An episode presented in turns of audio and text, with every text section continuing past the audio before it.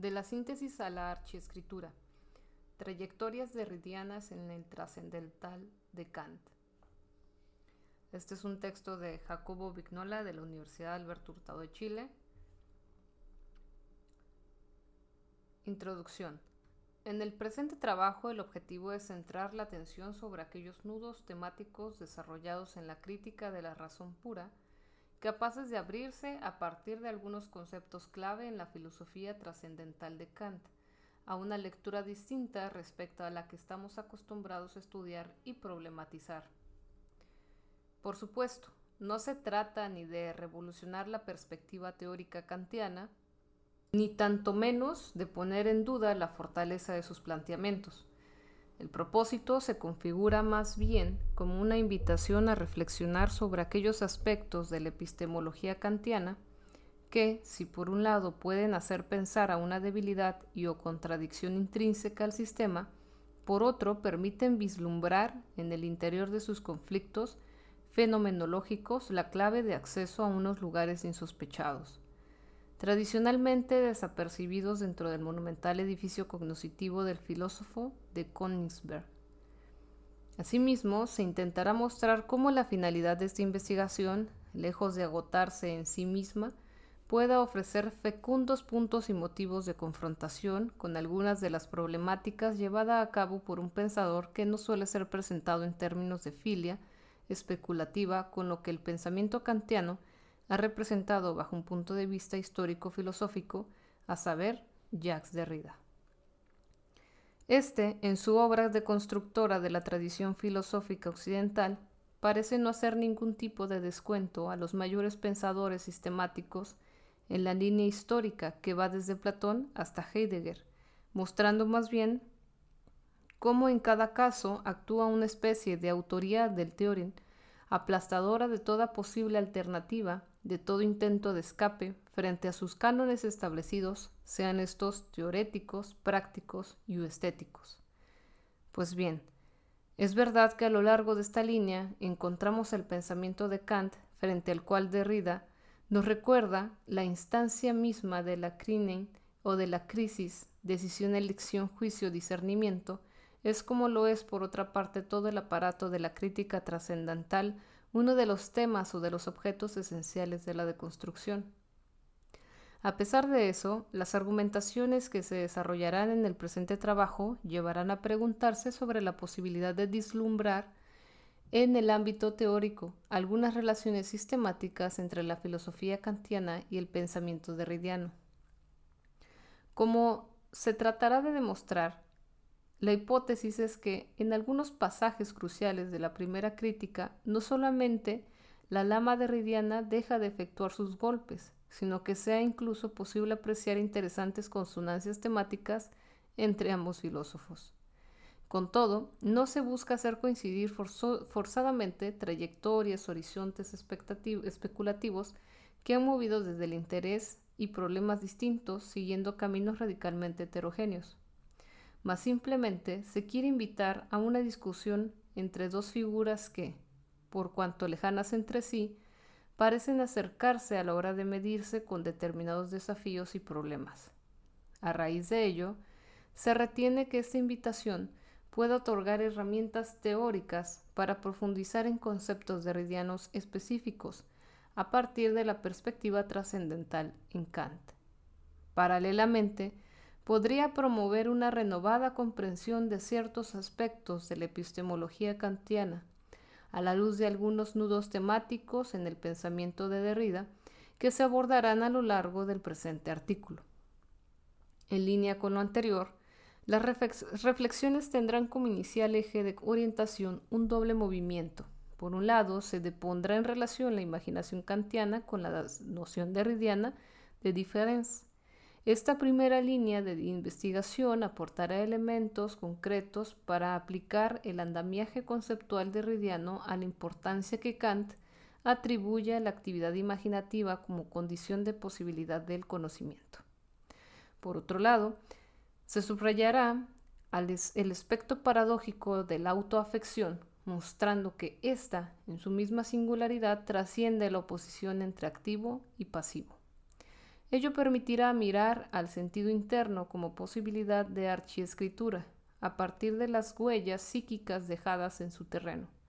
A continuación, las reflexiones se desplazarán hacia el tema del esquematismo, con lo cual se hará posible indagar cómo y hasta qué medida la actividad productiva de la imaginación, por un lado, y la relación entre imagen y esquema, por otro, se relacionan con los conceptos derridianos de traza, inscripción, suplemento, archihuella, archiescritura y pararguero.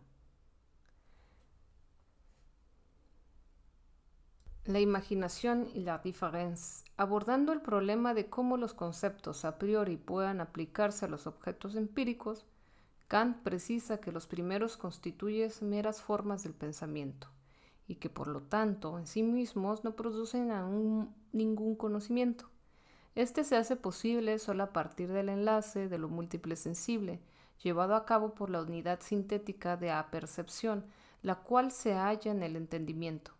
Precisamente tal esfera del conocimiento caracterizada por la espontaneidad es capaz de determinar a su contraparte sensible, es decir, la sensibilidad, a través de la mencionada unidad de percepción, la cual permite que los conceptos puros reciban cita, realidad objetiva, es decir, aplicación a objetos dados en la intuición, fin de cita.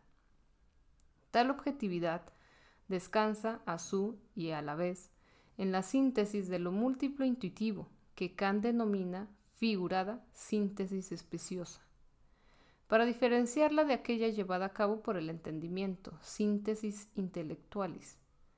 Ahora bien, después de esta diferenciación, Kant introduce a la imaginación como cita, facultad de representar un objeto en la intuición incluso cuando éste no se haya presente, fin de cita.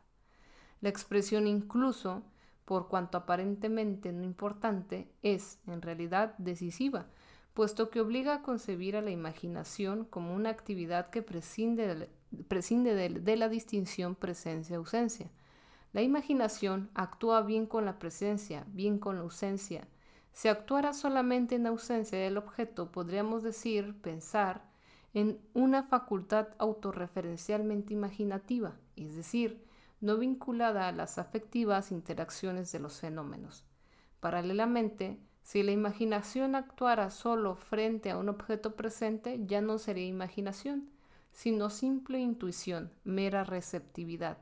Sin embargo, su posibilidad de moverse entre lo presente y lo ausente le permite superar las mismas barreras que separan la sensibilidad del entendimiento. Cita.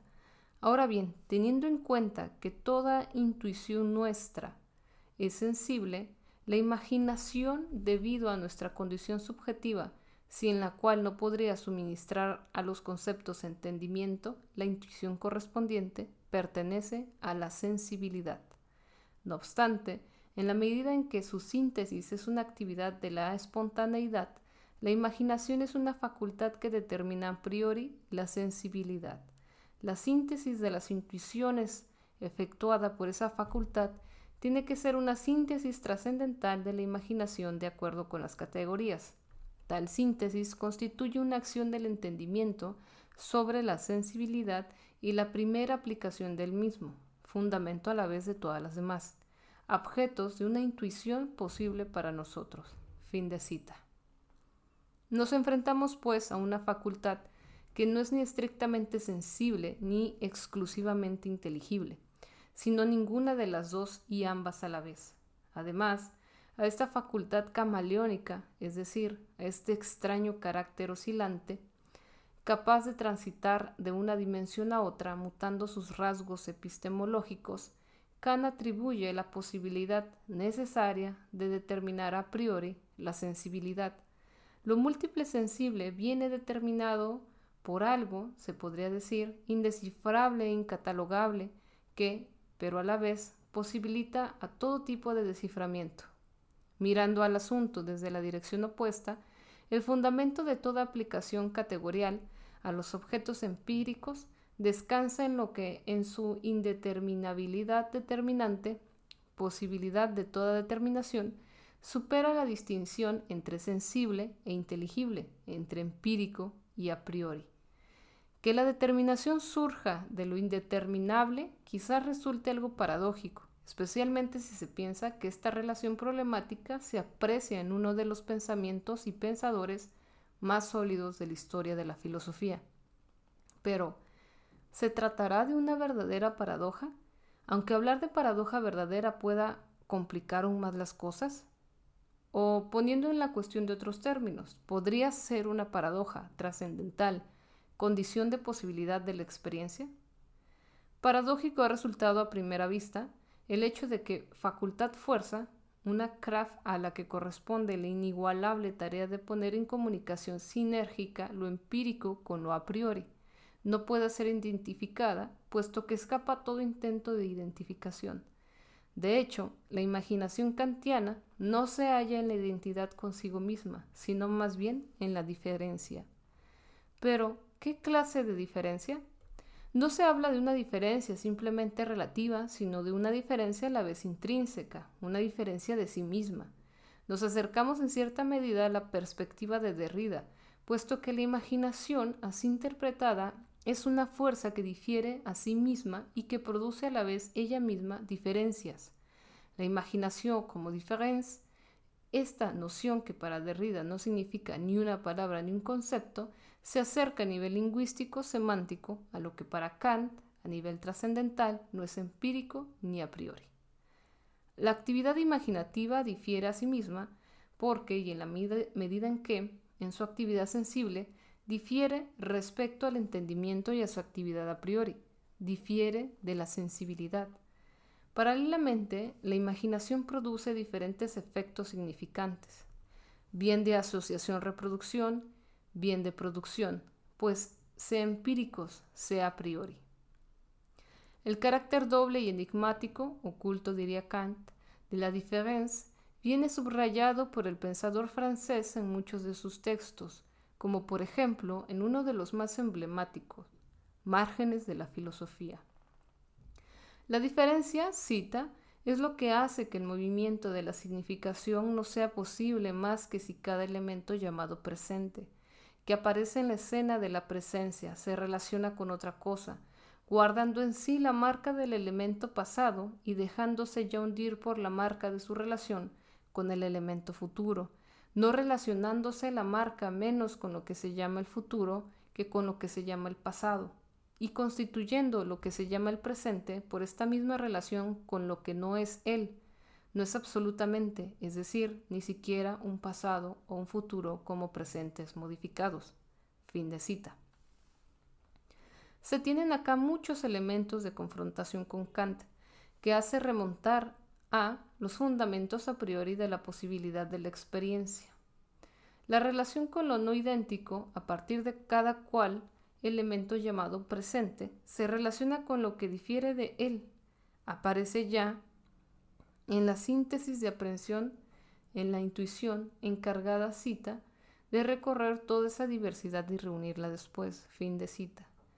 A su vez, tal síntesis no puede prescindir de la actividad reproductiva de la imaginación, la cual, actuando a partir del sentido interno, tiene que recorrer las representaciones pasadas y reproducirlas para enlazarlas con las siguientes, puesto que, de lo contrario, no se lograría ningún pensamiento. Cita. Si mi pensamiento dejara escapar siempre las representaciones precedentes, las primeras partes de la línea, las partes antecedentes del tiempo o las unidades representaba sucesivamente, y no las reprodujera al pasar a las siguientes, jamás podría surgir una representación completa ni ninguno de los pensamientos mencionados. Es más, ni siquiera podría aparecer las representaciones básicas del espacio y tiempo, que son las primarias y más puras cita de Kant. Pues bien, esta independencia entre lo anterior y lo posterior de lo que se hace cargo la imaginación tiene una cierta consonancia con el movimiento de la différence, la cual, como vimos, cita, conserva en sí la marca del elemento pasado. Y así, cita Derrida, dejándose ya hundir por la marca de su relación con el elemento futuro. Fin de cita. La sinergia entre aprehensión y reproducción se produce a partir de un entramado de diferencias que, de espaciales, intuidas a través del sentido externo, se vuelven temporales. Sin embargo, el mismo sentido interno de bien espacial se espacializa, en la medida en que se transforma en un campo de fuerzas doblemente acogedor. Por un lado, acoge, recibe y da lugar a la multiplicidad empírica. Por otro, deja campo abierto a la imaginación para que ésta pueda trabajar con y en la diversidad fenoménica. Entre el por un lado y el por el otro, podemos vislumbrar un movimiento espacio-temporizador definido por Derrida como un espaciamiento, que hace de la confusión entre espacio y tiempo el terreno de acción de la actividad imaginativa. El devenir espacio del tiempo es directamente consiguiente a la acogida que éste ofrece a la multiplicidad sensible. Paralelamente, el espacio se temporiza, en la medida en que se tiene un aplazamiento, un intervalo, entre dos formas de síntesis, entre lo aprendido intuitivamente y lo reproducido imaginativamente. ¿Cómo interpretar a este intervalo? Para Kant, en sentido trascendental, es decir, como condición de posibilidad misma de la experiencia, de hecho, en la perspectiva kantiana, las tres síntesis, aprehensión, reproducción, reconocimiento, significan tres aspectos o niveles de una misma actividad que depende de la unidad sintética de apercepción. Relativamente a Derrida, no cabría hablar en términos estrictos de trascendental, puesto que con tal noción el pensador francés entiende una cierta pretensión logocéntrica de reducir el movimiento de la significación a la identidad consigo misma de la idealidad del objeto ante la intuición. En este sentido, la idea de un sujeto trascendental, tanto en Kant como en Husserl, a temporalmente estructurado para la categorización de la realidad, supondría una postura metafísica que subordina lo material a lo ideal, haciendo del segundo la verdad, la razón de ser del primero. Sin embargo, si se considera la diferencia como movimiento espacio-temporizador entre un acontecimiento y el otro, sí que se puede hablar de condición de posibilidad, es decir, de posibles aperturas a la producción de diferentes efectos significantes.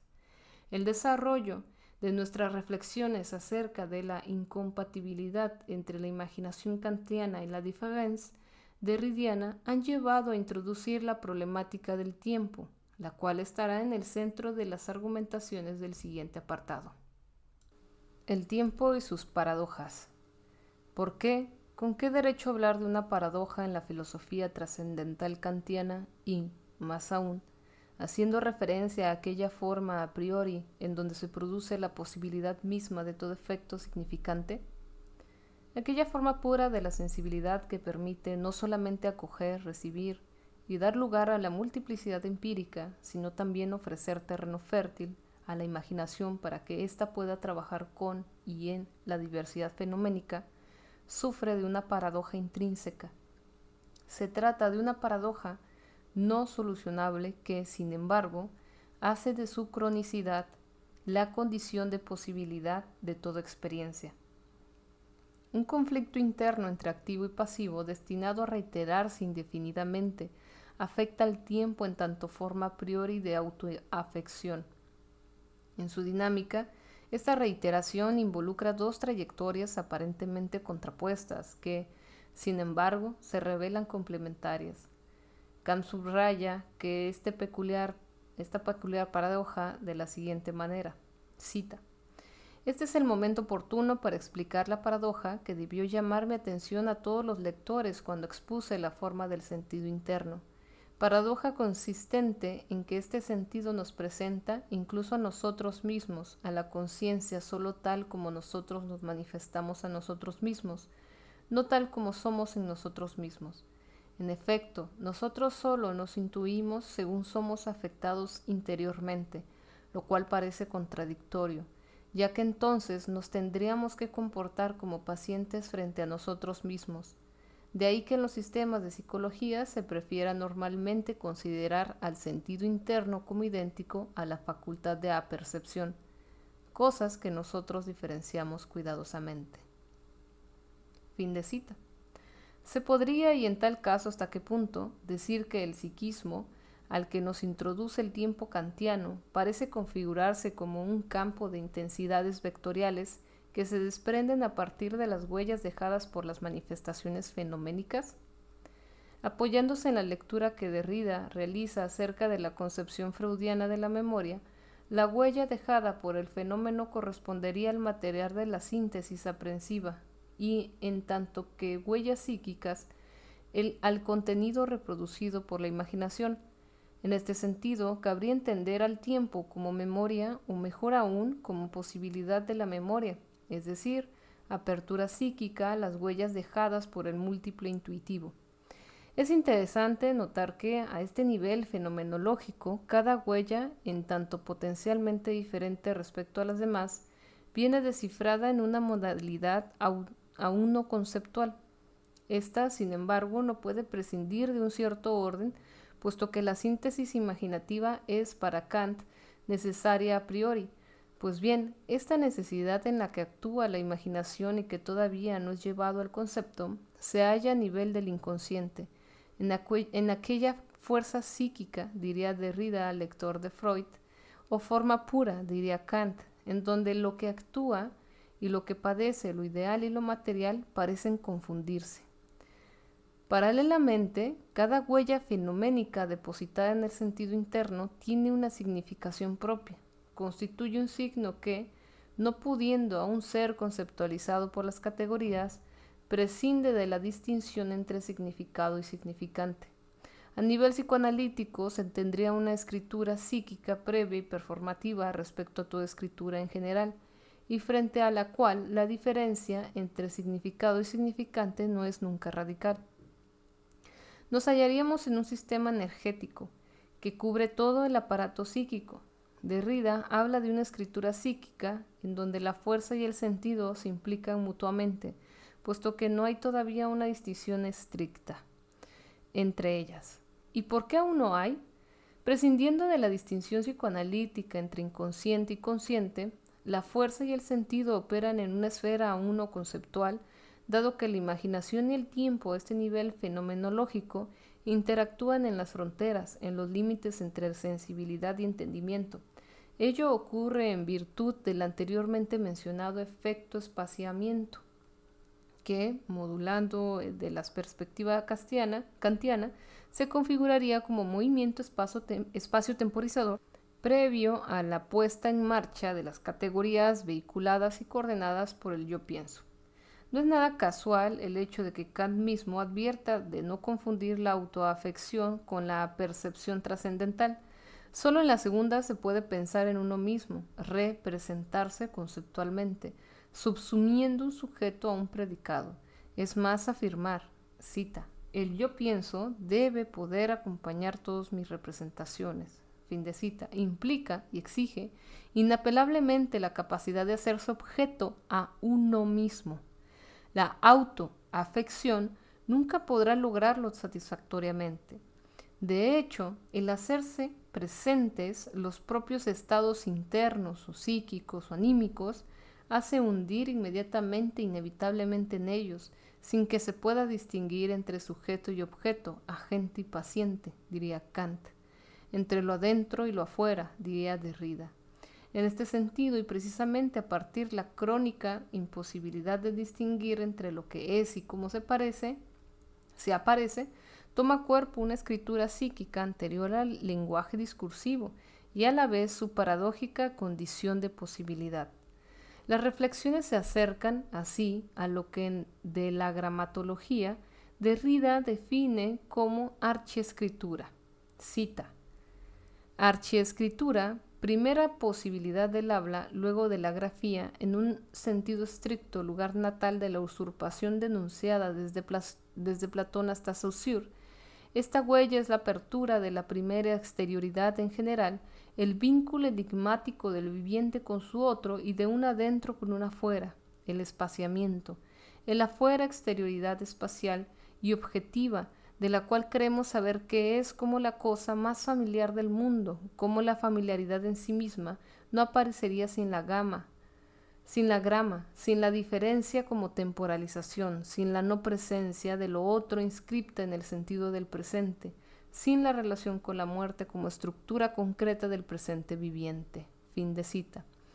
La archiescritura proporcionaría, cita, no solo el esquema que une la forma con toda sustancia gráfica o de otro tipo, sino el movimiento de los signo-función que vincula un contenido con una expresión sea o no gráfica. Resulta imprescindible hacerse la siguiente pregunta. ¿Qué lugar ocuparía, si acaso pudiera ocupar alguno, la archiescritura de lo trascendental kantiano antes de la distinción freudiana entre consciente e inconsciente? A raíz de estas reflexiones, y como se verá, aunque bajo perspectivas distintas, a la hora de enfrentarse a la teoría del esquematismo, la archiescritura, más que ocupar un sitio definido, transitaría entre la imaginación y el tiempo, envolviendo a la vez ambas facultades. En calidad de escritura previa a todo registro lingüístico establecido, la síntesis imaginativa constituye una práctica de inscripción, ya que se configura como una escritura capaz de trascender la distinción entre empírico y a priori. En otros términos, la actividad sintética de la imaginación puede y debe desplazarse de lo sensible a lo inteligible sin establecer ningún tipo de dicotomía entre lo material y lo ideal. Es más, lo que Kant entiende como, cita, facultad de representar un objeto de intuición incluso cuando éste no se haya presente, fin de cita, puede modularse en términos derridianos como la posibilidad de trazar líneas semánticas, de producir diferentes efectos significantes más allá y también más acá, de la distinción entre presencia y ausencia. En la medida en que la imaginación actúa en él y determina el tiempo, éste puede entenderse como el no lugar de la archiescritura, como el campo acogedor de las diferencias, y de las múltiples huellas fenoménicas para que puedan ser aprendidas en la intuición, reproducidas en la imaginación y reconocidas en el concepto. La confrontación derridiana con el pensamiento kantiano ha movido desde las relaciones de incompatibilidad entre diferencia e imaginación hasta la paradójica singularidad del sentido interno delineada en la crítica de la razón pura, y especialmente en ahora se tratará de trasladar la discusión Kant-Derrida hacia el terreno del esquematismo, con el propósito, a partir de una confrontación entre el texto kantiano por un lado y la de, la gramatología y el capítulo El Parargón, de la verdad en pintura por otro. Un desarrollo sistemático y exhaustivo de dicha comparación implicaría un análisis específico que sobrepasaría los límites del presente trabajo. A raíz de ello, aquí solo se sugieren unas posibles y eventuales líneas de investigación a partir de las obras señaladas, con la conciencia de que este tipo de tarea no podría prescindir de una referencia bibliográfica más extensa. Esta, en lo concerniente a Derrida, remitiría también, entre otros textos, a la voz y el de sugerir unas posibles futuras líneas de investigación, indagar sí, cómo y hasta qué medida de la actividad productiva de la imaginación, por un lado, y la relación entre imagen y esquema, por otro, pueden relacionarse con los conceptos derridianos de traza, inscripción, suplemento, archihuella, archiescritura. Entre Abbilden, inscripción y cien. Antes de confrontar la producción de imágenes puras con la noción de archiescritura, se recordará la distinción entre imaginación reproductiva e imaginación productiva, apoyándose en el texto heideggeriano anteriormente citado. En tanta capacidad de representar un objeto, aun prescindiendo de la efectiva presencia de éste, la imaginación puede llevar a cabo dicha representación según dos maneras. Por un lado, puede limitarse a restituir y reproducir lo anteriormente percibido, dando lugar a una presentación, exposición, que deriva su contenido de aquello. Por otro lado, la imaginación puede producir libremente el aspecto de un objeto, matizando, sin embargo, la expresión heideggeriana libremente y entendiendo a esta libertad sólo con respecto a lo previamente intuido, formando así, cita, el aspecto de un objeto posible y que tal vez pueda producirse bajo ciertas condiciones, es decir, de un objeto que ha de llevarse a la presencia. Preformando el horizonte experiencial del ente, La imaginación productiva anticipa tanto el objeto intuido como a la posibilidad misma de toda experiencia. Su anticipación constituye, a la vez, lo que posibilita, por un lado, la codificación semántica de una determinada imagen y, por otro, la significación conceptual de ésta bajo las funciones lógicas del juicio.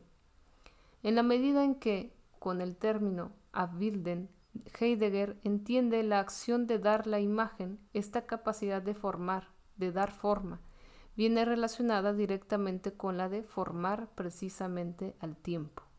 A raíz de ello, el tiempo mismo viene producido por la imaginación pura, que se configura así como origen de aquel, cita, es la imaginación trascendental quien da nacimiento al tiempo como serie de horas y quien por dar nacimiento a éste resulta el tiempo originario. Fin de cita.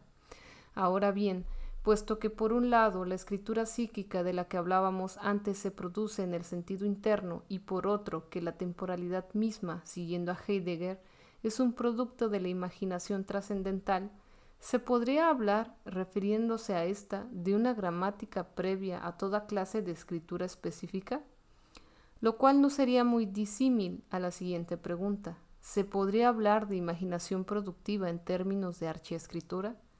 Es interesante notar que Derrida entienda la primera forma de escritura como imagen pintada, como confusión entre pintura y escritura previa a la irrupción histórica del habla la pintura traería su origen en la necesidad de trazar lo que nos representamos en el movimiento de inscripción en tanto condición de posibilidad del pensamiento.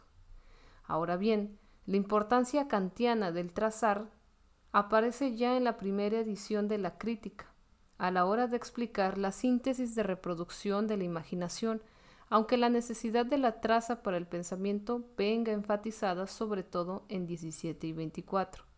En el primero de estos, Kant relaciona el 100 con el conocimiento, cita, de algo en el espacio, haciendo de una determinada combinación de la variedad dada, fin de cita, aquella acción de inscribir a partir de la cual poder conocer un objeto. La inscripción que Derrida entiende como institución durable de un signo, posibilidad de trazar un espacio significante, sería para Kant una operación sintética que permite a la forma del sentido externo aportar conocimiento mediante la representación gráfica de un significante sobre una determinada superficie material.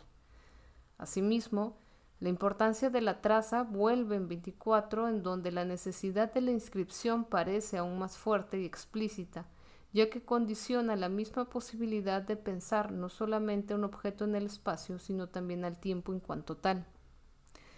Al respecto, merece la pena citar al mismo Kant. No podemos pensar una línea sin trazarla en el pensamiento, ni un círculo sin describirlo, como tampoco representar tres dimensiones del espacio sin construir tres líneas perpendiculares a partir del mismo punto. Ni siquiera podemos pensar el tiempo, sino gracias a que el trazar una línea recta, que ha de ser la representación externa y figurada del tiempo, solo atendemos al acto de síntesis de la diversidad, una síntesis mediante la cual determinamos sucesivamente el sentido interno y mediante la cual prestamos atención a la sucesión de tal determinación en ese mismo sentido interno. Fin de cita. Los términos escribirlo, construir, trazar, remiten a prácticas de inscripción y el recurso a esta, entrando ahora en el terreno esquematismo sensu stricto, reaparece tanto en la primera como en la segunda edición, con la distinción entre imagen y esquema. Después de haber definido el esquema como condición formal y pura sensibilidad a la que se haya restringido el uso de conceptos puros del entendimiento, la noción de monograma es la que permite a Kant distinguir entre imagen como producto, cita, de la capacidad empírica de la imaginación productiva, fin de cita, por un lado, y esquema como producto de la facultad imaginativa a priori, por otro. Consiguientemente, la relación entre inscripción, dibujo y monograma obliga a reflexionar sobre lo que Derrida entiende con la noción de grama. En posiciones, tal término viene remitido a la fortaleza multivectorial de la diferencia y entendido como un nuevo concepto de escritura. Como juego de las diferencias, a partir de la cual dentro de todo contexto semántico posible, cita, ningún elemento puede funcionar como signo sin remitir a otro que tampoco está simplemente presente, fin de cita. Pues bien, si por un lado se puede entender el esquematismo kantiano como actividad o conjunto de actividades que posibilita la producción de efectos semánticos, así como las mutuas relaciones entre ellos, el grama derridiano, por otro lado, produce un movimiento espacio-temporizador sin el cual ningún concepto, ninguna noción, ninguna manifestación fenoménica, con palabras kantianas, se transformaría en objeto para mí. También en este caso entonces se tropieza con el espaciamiento, con aquel intervalo, como vimos en el primer apartado, entre un acontecimiento y el otro que posibilita toda clase de experiencia. A este respecto, sea que se reflexione desde la síntesis, sea que se haga a partir de los esquemas a priori, se trata de un no lugar previo a toda distinción semántica y que, precisamente por eso, constituye su misma regla de producción. Para Derrida, no hay subjetividad que no esté ya involucrada en un sistema de diferencia que aplaza y aplazando produce toda relación semántica posible entre sujeto y objeto, materia y forma, empírico y a priori, activo y pasivo.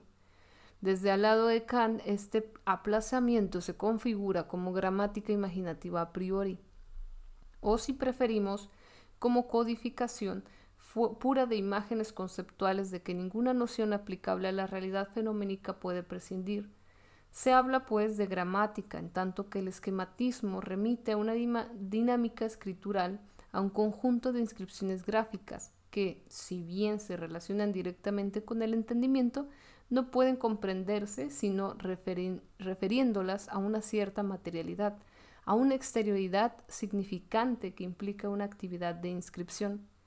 Consiguientemente, es interesante notar que, cita, la regla que determina nuestra intuición de acuerdo con cierto concepto universal, es decir, fin de cita, el esquema al que un concepto empírico tiene que conformarse venga relacionado con la acción de dibujar. La regla que suministra a la imaginación un determinado concepto, piénsese el ejemplo kantiano del concepto de perro, se trata a nivel de inscripción imaginativa.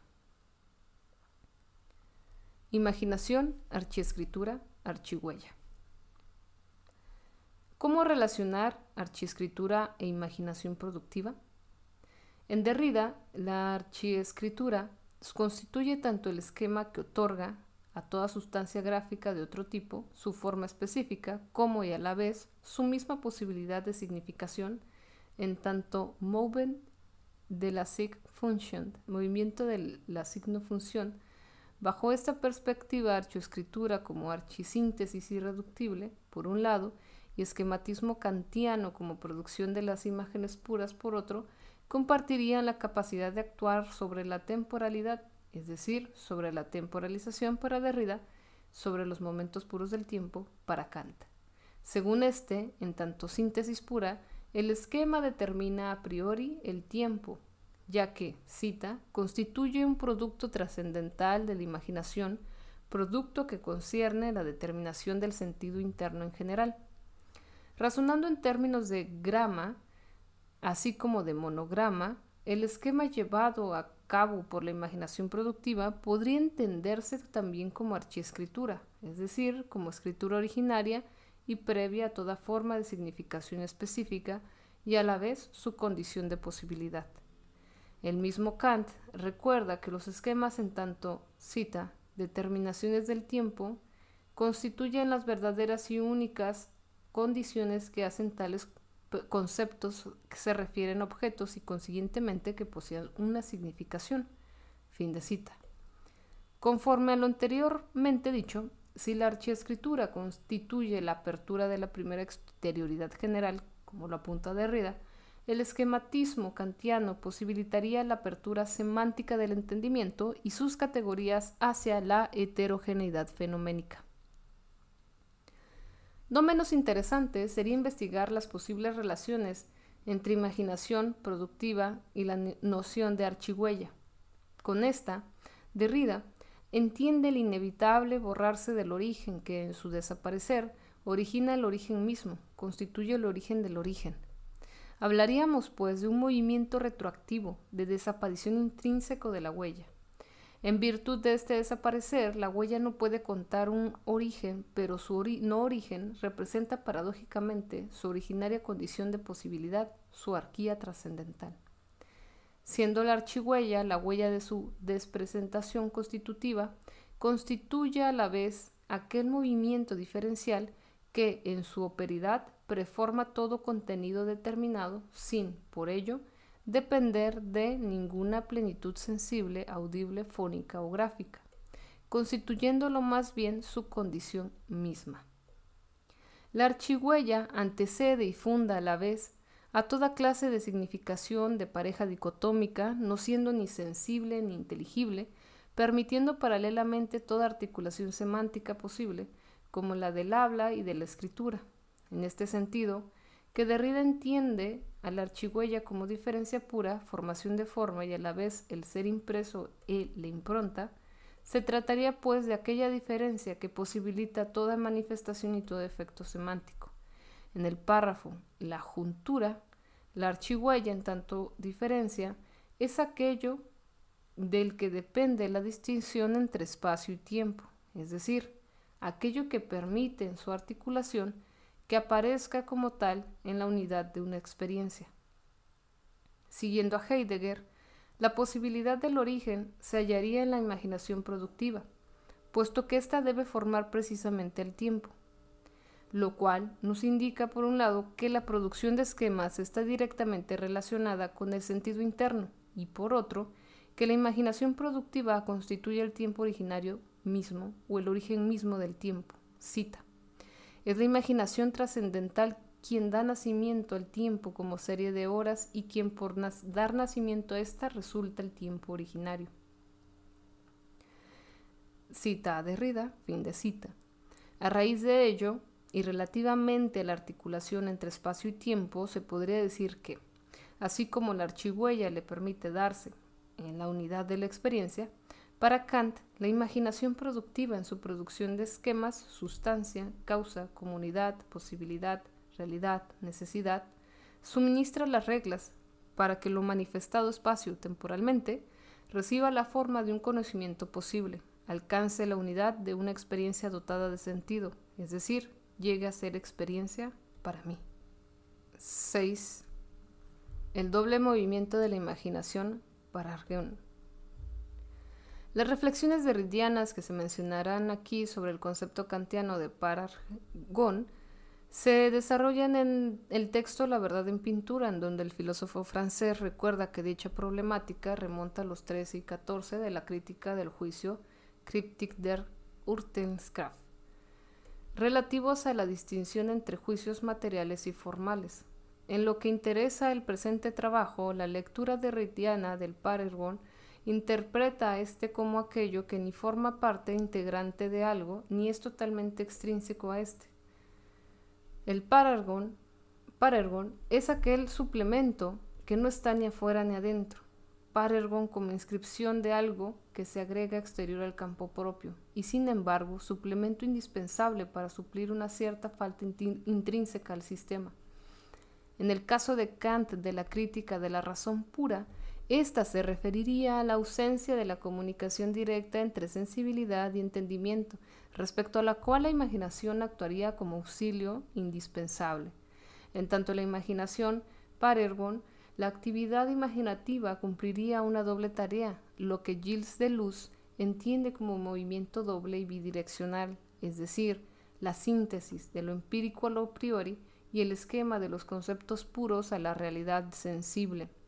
A nivel de síntesis, la imaginación para es aquella actividad que enlaza, combina, unifica y reproduce el múltiple intuitivo permitiendo a este último conectarse con el entendimiento. El rasgo parergonal de la imaginación radica aquí en la acción de suplir un vacío comunicativo determinado por la heterogeneidad ontofuncional entre intuición y categoría, en donde la primera falta de la capacidad de conceptualizar lo que se nos ha dado en las coordenadas espaciotemporales.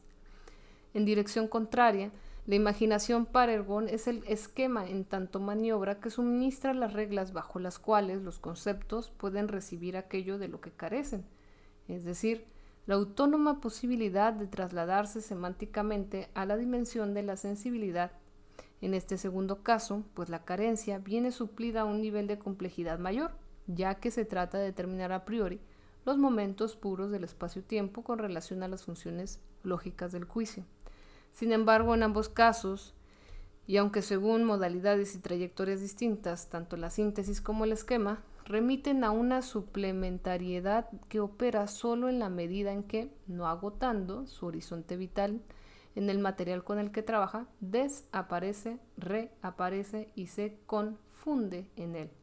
Para Derrida, lo que constituye a la parergonalidad del parergon radica tanto en su exterioridad de excedente como en el lazo estructural interno, que suple a lo que sería una falta en el interior ergon, es decir, en este caso, la conexión entre las dos fuentes del conocimiento. No solo eso, sino que el carácter auxiliar del par ergon se modula también en términos de huella, en su constitutivo y necesario borrarse, en el momento mismo de su máxima operatividad, Cita, el par ergon es una forma que tiene por determinación tradicional no destacarse, sino desaparecer, hundirse, borrarse, fundirse en el momento que despliega su más grande energía. Fin de cita. En este sentido, también la imaginación kantiana tiene que borrarse para luego reaparecer y volver a borrarse en una circularidad trascendental que se abre constantemente a la imprevisibilidad del acontecer fenoménico, a través de la continuidad en la diferencia en tanto con dicho sine qua non de todo conocimiento. De hecho, sin esta carga espectral, la imaginación no podría por un lado transitar de lo empírico a lo a priori, ni por otro ejercer su doble movimiento, imprescindible para toda clase de experiencia. Consiguientemente, el continuo indeterminable desaparecer y reaparecer constituye precisamente tanto a la no esencia de la imaginación como a su misma condición de operatividad. 7. Consideraciones finales. A lo largo del presente trabajo, las argumentaciones han tenido como una vena subterránea común el deseo de ofrecer una lectura de la, de, la relación de Rida-Kant capaz de mostrarse distinta respecto a la proporcionada por la literatura crítica tradicional. Esta, en sus rasgos generales, tiende a extremar la contraposición entre la estrategia constructiva de Derrida y la filosofía trascendental kantiana, haciendo de la segunda un objeto de repetidos ataques por parte de la primera. En el presente artículo, en cambio, se ha propuesto buscar elementos de comunicación conceptual más allá de este dualismo, Tal intento ha permitido vislumbrar interesantes y normalmente subvaluados motivos de cercanía teorética entre ambos pensadores, sin olvidar el hecho de que dicha posibilidad, además de contextualizarse con dependencia a las direcciones escogidas en este artículo, está limitada al ámbito cognoscitivo. En primer lugar, se ha visto cómo la imaginación kantiana, en su indeterminabilidad determinante, logra hacer la indistinción entre sensible e inteligible, una fuerza que difiere a sí misma y que produce a la vez ella misma diferencias, es decir, la imaginación como diferencia. En segundo lugar, la no solucionable paradoja del sentido interno a raíz de la cual él mismo se encuentra afectado por un conflicto entre lo activo y lo pasivo, destinado a reiterarse indefinidamente, constituye sin embargo aquel no lugar a la vez productor y acogedor de una escritura previa a la verbal y su misma condición de posibilidad, la archiescritura. A continuación, las reflexiones se han trasladado hacia el terreno del esquematismo, con la finalidad de sugerir algunas posibles futuras líneas de investigación centradas en averiguar si, cómo y en qué medida la actividad productiva de la imaginación, por un lado, y la relación entre imagen y esquema, por otro, pudieran confrontarse de manera fecunda con las nociones derridianas de traza, inscripción, suplemento, archihuella, archiescritura y parergol. A este respecto, y para no sobrepasar los propósitos de este trabajo, se han limitado las reflexiones en algunos caminos todavía por explorar en profundidad. dejando así abiertas múltiples líneas interpretativas para eventuales trabajos a desarrollar. Siguiendo con el deseo de dibujar un terreno conceptual como una cándida Derrida, se ha subrayado la posibilidad por parte del esquematismo de acercarse a aquella perspectiva gramatológica que hace de la inscripción de la condición sine qua non de todo efecto significante más allá y más acá de cualquier forma de escritura específica. La sinergia entre Abilden y Sein han hecho pensar en aquella archiescritura imaginativa que en términos derridianos haría pensar en la noción de grama, la cual en su coincidencia con la difference constituye el no origen que origina y da la forma a toda significación posible.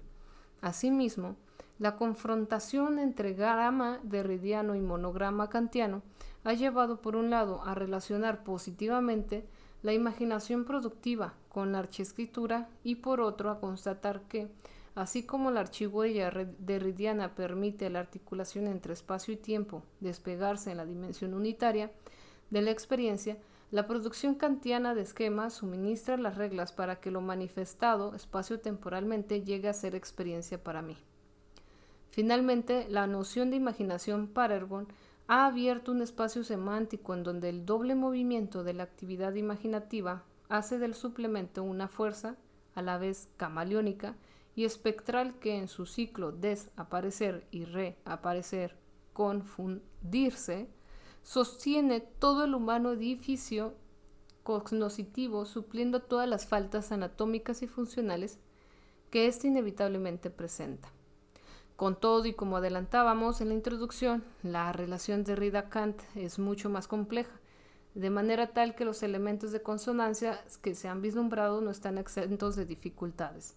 Si bien no es este lugar para profundizar en ellos, no se puede evitar señalar que ante todo, en lo concerniente a la imaginación como diferencia, si por un lado la perspectiva kantiana subraya la imprescindibilidad de la unidad objetiva de la percepción, en calidad de sólido inamovible, inamovible, eje de orientación garantizador de la validez de todo acto cognitivo por otro, Derrida enfatiza, al contrario, los rasgos perturbadores, enigmáticos de la actividad imaginativa.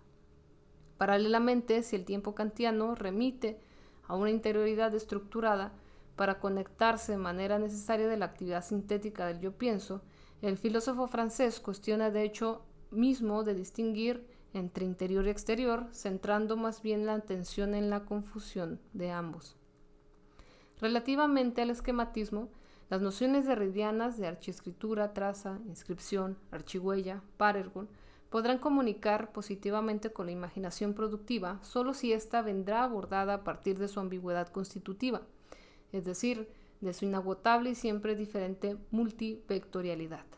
De lo contrario, quedando con su lectura canónica, exasperando el dualismo entre empírico y a priori, entre sensible e inteligible, se perderá la posibilidad de ver en la imaginación productiva, en este arte oculto, la no tematizable y por eso mismo indefinible condición de posibilidad de todo efecto semántico de todas diferencias. Recuerda que puedes consultar la fuente de información de este artículo en la caja de descripción y gracias por escuchar.